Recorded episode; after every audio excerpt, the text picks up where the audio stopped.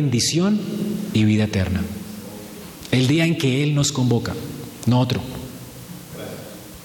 Dios honra la obediencia y bendice la obediencia. Dios nunca bendice la desobediencia.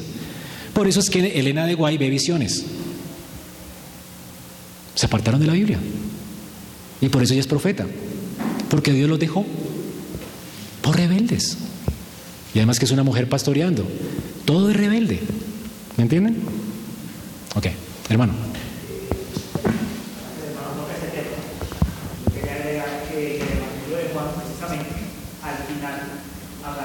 que parece ser el patrón que Jesús quiso dejarle a los discípulos en la iglesia sobre el día de que tenemos que congregarnos el domingo. Así lo entendió la iglesia, así lo seguimos haciendo y así lo haremos hasta que Cristo cumpla con su promesa y venga. ¿Ok? Hermano Camilo.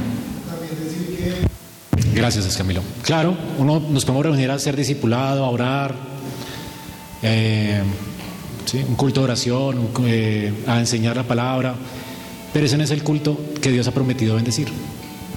¿Ok? Entonces dice que Él ama mucho más las puertas de Sión, su iglesia reunida, convocada por Él, el día en que Él lo ha establecido, que las muchas moradas de Jacob.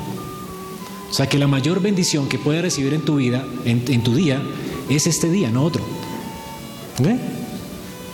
Esperamos que este mensaje haya sido edificante para tu vida.